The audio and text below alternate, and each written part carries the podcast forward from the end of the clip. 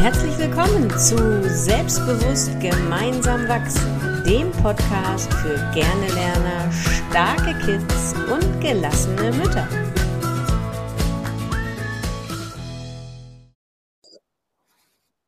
Hallo, guten Morgen oder ich weiß ja nicht, zu welcher Uhrzeit du diese Podcast-Folge jetzt hörst, dann vielleicht auch guten Mittag oder guten Abend.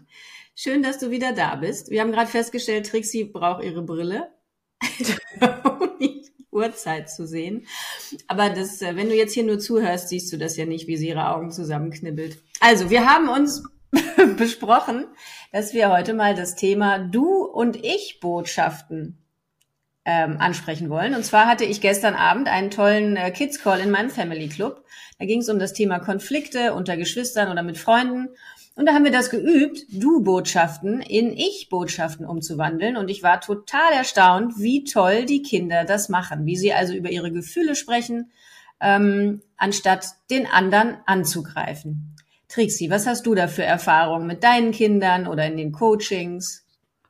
Also ich würde mal sagen, das ist nicht meine Spezialität. Da habe ich definitiv auch noch Aufholbedürfnis. Für dich selber? Ja, ich glaube auch. Ja, okay. Mhm. Weil vor allen Dingen, wenn ich in Rage bin, dann ist es doch so viel leichter, den anderen die Schuld zu geben, oder? Und zu sagen, ja. was der nicht macht, anstatt zu sagen, ich. Wenn ich in Ruhe bin mit mir, dann kann ich natürlich auch in Ruhe Ich-Botschaften senden. Aber wenn da mein, mein Autopilot anspringt, dann ist da kein Halt mehr. Ähm, und ich fand das sehr interessant, dass das bei dir ein Kids Call war und wie toll es ist, dass die Kinder das so schnell aufnehmen. Und ich würde mal sagen, dass die Eltern sagen, wie, so wie ich, äh, ja, das, das stimmt, das stimmt. Und ähm, dass es dann auch ähm, dann vielleicht auch im Effekt wieder anders gehandhabt wird. Mhm. Auf jeden Jetzt Fall. Sollten wir kurz mal sagen, fällt mir gerade ein, was du und ich Botschaften eigentlich sind. Also ah, ja. ich habe gestern im Kids Call zum Beispiel das Beispiel gebracht, wenn man, ich habe die Kinder gefragt, wie fühlt sich das an? Wenn jemand sagt, oh, du bist voll gemein, wenn du mir alle Gummibärchen weg isst. Oder wenn man sagt, ich fühle mich traurig und zurückgesetzt, wenn du alle Gummibärchen alleine isst. Das ist ja auch ein bisschen GFK, wenn ich das so höre, ne? Ja, also, richtig. würde ich sagen. Also die gewaltfreie Kommunikation, dass du sagst, wie es bei dir ankommt und welches Bedürfnis bei dir nicht äh, erfüllt ist. Ja. ja. Das ist, aber ich und du Botschaften finde ich klingt auch sehr schön. Und es, also ich finde das gemein, dass du alle, äh, alle Gummibärchen aufisst. Ist das auch eine Ich-Botschaft? Ist schon an, also es ist schon weniger Angriff, als wenn man sagt, du bist gemein, ne? Weil du bist, ist ja wieder eine, gibst dem anderen ja. quasi eine mhm. Identifikation oder eine Identität mit, die der ja vielleicht gar nicht hat für sich. Also du bist gemein, ähm, ist nochmal was anderes, als ich finde es gemein. Aber ich finde es noch schöner, wenn man sagt, ich fühle mich dadurch so und so. Oder es macht mich traurig oder ich finde mich das ungerecht behandelt. Das finde ich noch eine andere Art von Botschaft. Definitiv. Also ich glaube, bei uns ist es, ich finde es blöd, dass du das und das machst. Mhm. Ich glaube, so kommt das bei uns oft. Mhm. Und auch immer noch gerne immer. Ja. Und nie, nie räumst du die Spülmaschine ein. Genau. Also, ich Botschaften bei der Spülmaschine. Corinna. Hau raus. Ich fühle mich, äh, wie soll ich das sagen, nicht unterstützt. Ich fühle mich wenig unterstützt. Ich fühle mich überlastet, wenn ich immer, wenn ich montags, dienstags, mittwochs, donnerstags, freitags dafür zuständig bin, die Spülmaschine einzuräumen. Ich fühle mich nicht als gleichwertiges Mitglied dieser Familie, wenn ich alleine für die Spülmaschine zuständig bin. Bisschen überspitzt jetzt, aber. Ne? Ja, und auch da kommt mir jetzt gerade das, die GfK in, in den Sinn, die dann sagen würde, ich habe die letzten drei Tage die Geschirrspülmaschine ausgeräumt. Punkt. Weil da holst du dir dann ein Jahr ab. Und dann sagst du, äh, aber mein, mein Bedürfnis nach Gleichwertigkeit, Gleichbehandlung, Harmonie ist damit nicht erfüllt. Ich fühle mich gemobbt. Nein, nicht gemobbt. Ich fühle mich nicht gesehen. Ich fühle mich als selbstverständlich hingenommen, angenommen, als, äh, als nicht vollwertiges Mitglied, was du gesagt hast. Genau. Und dann sind einfach die Ich-Botschaften eine Abkürzung. Da gehst du gar nicht diese vier Schritte der, Kommunik der mhm. gewaltfreien Kommunikation, sondern mhm. gehst die, ähm, gehst die gleich in die Ich-Botschaften. Und wie wertvoll das ist, wenn die Kinder das können, oder? Vielleicht können die Kinder den Eltern das ja beibringen. Das wäre ja großartig. Das wäre super, ja. Ich finde es so schön an diesen Ich-Botschaften, wenn man sagt, ich fühle mich traurig oder es macht mich wütend, dass, dass der andere sich da sofort hineinversetzen kann, weil jeder andere ja auch schon mal traurig war und jeder andere auch schon mal wütend war. Und das finde ich daran einfacher als in den Schritten, die du gerade genannt hast, wo du sagst, ähm, ich, ähm, das ist nicht mein, mein, ähm, mein Bild von Harmonie, das ist nicht mein Bild von Gleichberechtigung. Da würde ich jetzt als anderer sagen, damit kann ich jetzt nichts anfangen, weil ich dieses Bild nie hatte. Aber wütend und traurig war jeder mal und da kann jeder was mit anfangen und kann sich dann darauf einlassen, das beim anderen auszu, äh, auszumerzen, weil das wollte man ja nicht ne, dass du dich damit nicht als gleichwertiges Mitglied der Familie siehst, das kann ich ja bei dir lassen. Das hat ja mit mir nichts zu tun, so in dem Sinne. Absolut. Aber, ne? so Aber ich so. möchte dich nicht traurig oder wütend machen. Das kommt bei mir sofort dann als Gefühl an. Genau. Also bei der GfK hast du ja das Bedürfnis, was, was, was nicht erfüllt ist und welches Gefühl es auslöst. Also praktisch da hast du, ich bin wütend, weil mein Bedürfnis nach Gleichberechtigung nicht erfüllt ist. So, da hast du dann die beiden Sachen. Genau. Ähm, machst du das bei dir zu Hause mit Ich-Botschaften? Genauso wie du es gesagt hast. Wenn ich in einem guten Zustand bin, dann kriege ich das hin. Wenn ich in Rage bin oder wenn ich wirklich merke, dass meine Gefühle mich über, übermannen ist jetzt ein großes Wort, aber dass ich wirklich, dass mich wirklich was ärgert, also wirklich richtig ärgert, dann schaffe ich es selten, das so zu kommunizieren. Dann geht einfach der Ärger mit mir durch und dann kommt es so raus, ne, wie man, wie, wie viel, das bei vielen so ist. Dann schaffe ich es nicht zu sagen, du, ich fühle mich irgendwie nicht gesehen, wenn ähm, du jetzt alle Essteller hier oben bei dir im Kinderzimmer hast und wir unten jetzt gar nichts mehr haben, um unser Abendbrot zu, ne, so. Dann denke ich, dann kommt es eher, oh, immer sind alle Teller hier oben, ne, so. Das kommt dann schon anders raus. Aber dass ich ja immer finde, was wichtig ist, bei mir und auch bei den anderen Mamas, die ich ja so begleite, die wir so begleiten, dass die Erkenntnis im Nachgang ja dazu führt, dass man es immer besser macht, immer mal wieder wirklich vernünftig redet, ne? dass man also, wenn man sich reflektiert und merkt, okay, das war jetzt eigentlich nicht so, wie ich eigentlich handeln wollte, die Erkenntnis einen dann weiterbringt. Ja, genau, dass es erstmal ins Bewusstsein reinkommt, damit mhm. äh, überhaupt geändert werden kann, absolut. Ähm, ich stelle mir das gerade schön vor, wie es in der Schule ist, bei einer Lehrerin. Ähm, anstatt zu sagen, nun seid doch endlich mal leise. Was müsste die denn sagen? Das kommt, glaube ich, drauf an, was die Kinder für eine Beziehung zur Lehrerin haben. Wenn, wenn die keine gute Beziehung zu der Lehrerin haben, dann ist denen das vielleicht total wurscht, wenn die sagt, das macht mich traurig, wenn ihr mir gar nicht zuhört. Weil dann sagen die vielleicht, ja, genau, das wollten wir ja auch. Ne? Jetzt böse gesagt. Wenn die aber eine gute Beziehung zu der Lehrerin haben und sie sagt, oh, das ist so anstrengend für mich und es ist doch für uns alle nicht schön, wenn wir hier, dann ist es, glaube ich, kommt es anders an. Das, ich glaube, da ist die Beziehung wichtig zu, zur Lehrerin. Immer. Äh, ich meine, das hat ja. jetzt schon rausgefunden, dass die Beziehung das A und O ist. Ja, ja, sicher. Sowohl zu Lehrern als auch zu Kindern. Mir fehlt gerade ein, ich hatte äh, in der Grundschule meinen Mittleren mal abgeholt und äh, da habe ich, glaube ich, auch irgendetwas gesagt, ähm, dass ich enttäuscht bin oder sowas. Nicht zur Lehrerin, sondern zum, zu meinem Sohn. Und dann hat die zu mir gesagt, das ist emotionale Erpressung. Oh. Ich bin enttäuscht, dass du das und das gemacht hast. Und da hat sie gesagt, das ist emotionale Erpressung. So ein bisschen hat sie recht, ne? Genau. Genau. Das hat, ich meine, das, und das ist ja Jahre her, ne? Der ist ja nun 19 und das hat, war vielleicht in der siebten Klasse, das heißt, es ist zwölf Jahre her. Das ist immer noch in meinem Kopf. Und ähm, was, was meinst du denn da? Also ich, ich bin traurig, dass du die Teller nicht abräumst.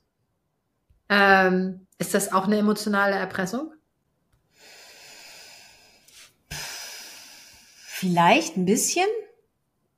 Also Und da kommt nämlich das Bedürfnis mit rein.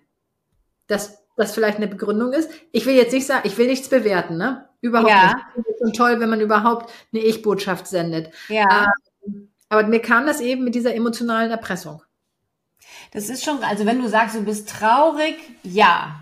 Wenn ich sage, es macht mich wütend, wenn du die Teller nicht runterbringst, finde ich es nicht emotionale Erpressung. Ja, es ist wirklich diese, es macht mich traurig, ich fühle mich nicht gesehen, so diese Gefühle, ne? Wenn du diese Gefühle mit reinbringst, dann glaube ich schon, also wenn ich jetzt meinen Sohn vor mir sehe, dann würde der schon denken, oh ja, nee, das will ja nicht, dass Mama sich so fühlt. Aber wenn ich ihm sage, ey, das macht mich wütend, dann triggert ihn das, glaube ich, nicht. Aber das es stimmt ist, schon, da ist ein Punkt, ist was dran, ja? Das ist ja, ähm, sonst werden die ja zum People-Pleaser. Dann gucken ja. sie aber nur, wie sie den, wie es den anderen dann auf einmal geht mhm. und wissen gar nicht mehr, was deren Bedürfnisse sind. Ja. Darum ist vielleicht der Punkt des Bedürfnisses, warum man das so möchte, mhm.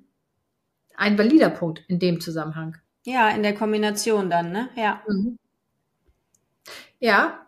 Ähm, aber wie gesagt, es hat mich damals äh, nicht in Ruhe gelassen. Ich habe dann aber auch nicht gefragt, wie meinen Sie denn das? Jetzt würde ich Sie gerne fragen, wie meinen Sie denn das mit der emotionalen Erpressung?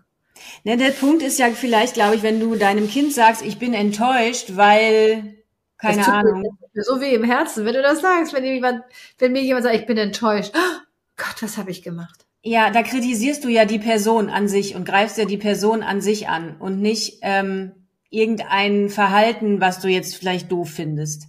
Weil enttäuscht sein jemand ist enttäuscht von mir, das greift mich ja in meiner ganzen Identität an und nicht nur so, oh, ich fand das jetzt irgendwie nicht okay, was du da gemacht hast. Das ist was anderes, ne? Das ist nicht, geht nicht an die Person, sondern an das Verhalten, das, was derjenige gemacht hat. Aber enttäuscht sein, meine Enttäuschung ist ja sowieso so ein großes Wort, ne? Du hast irgendwas vorausgeschickt an Energie, an Ideen und enttäuscht bist du ja nur selber. Aber das ist wieder was anderes, ja. Ja, oder wenn du das Wort auseinander nimmst, es ist ja. enttäuscht. Genau, ja, ja. Der Ende der Täuschung. Ja. Aber ja. das ist dein Ding eigentlich und nicht das des Gegenübers. Deswegen kann nicht, dich nicht jemand anders enttäuschen. Aber es kommt natürlich so an. Ja. Also was wir jetzt hier mal so mitnehmen von unserem Geschwafel, was wir hier machen, unser, unser, unser Podcast-Denken, ist, dass das Ich-Botschaften schon mal ziemlich cool sind, wenn man die sendet, anstelle von du hast, sondern ich fühle, dann das Gefühl vorauschecken. Ich finde ja immer noch, Corona, das Bedürfnis dahinter zu sehen, ist sehr wertvoll, alleine schon, weil man weiß, was ist eigentlich mein Bedürfnis, weil mhm. das vergessen wir ja so oft. Weil mhm. wir unsere Bedürfnisse machen wir uns überhaupt gar keine Gedanken. Und das einfach mal zu artikulieren, ist ja auch manchmal ganz schön. Mhm. Und was nehme ich jetzt noch mit, dass äh, es unterschiedliche ähm, Wörter gibt, die unterschiedlich tief gehen. Mhm. Ja. Und wie stark wieder die Sprache ist, wie mhm. machtvoll die Sprache ist, was ja. du sagst. Und ja. dass du jemanden anderen ganz schön verletzen kannst mit der Wahl deiner Wörter. Mhm, genau, ja. Mir fällt gerade noch ein Beispiel ein zu dem Bedürfnis von gestern aus dem äh, Family Club. Da war ja. ein Mädchen, die hat gesagt, ich habe mich neulich mal mit meinem Papa gestritten, weil der wollte meine Süßigkeiten nehmen. So. Geht auch nicht. Finde ich auch. Geht auch nicht, genau. Also und dann habe ich sie gefragt, wie hast du das gelöst? Ich habe ihm gesagt, dass er das nicht soll. Okay. Und dann habe ich gefragt, und hast ihm trotzdem was abgegeben? Ja.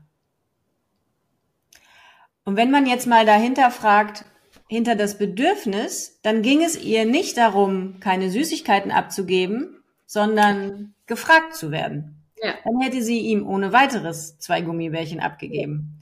Ja. Und da ist genau das, was du sagst, das kam mir jetzt gerade das Beispiel von gestern Abend, da ist es total wichtig, dass man als Gegenüber dann auch weiß, hey, was ist denn jetzt eigentlich hier falsch gelaufen und was können wir denn, wie können wir das beim nächsten Mal einfach anders machen?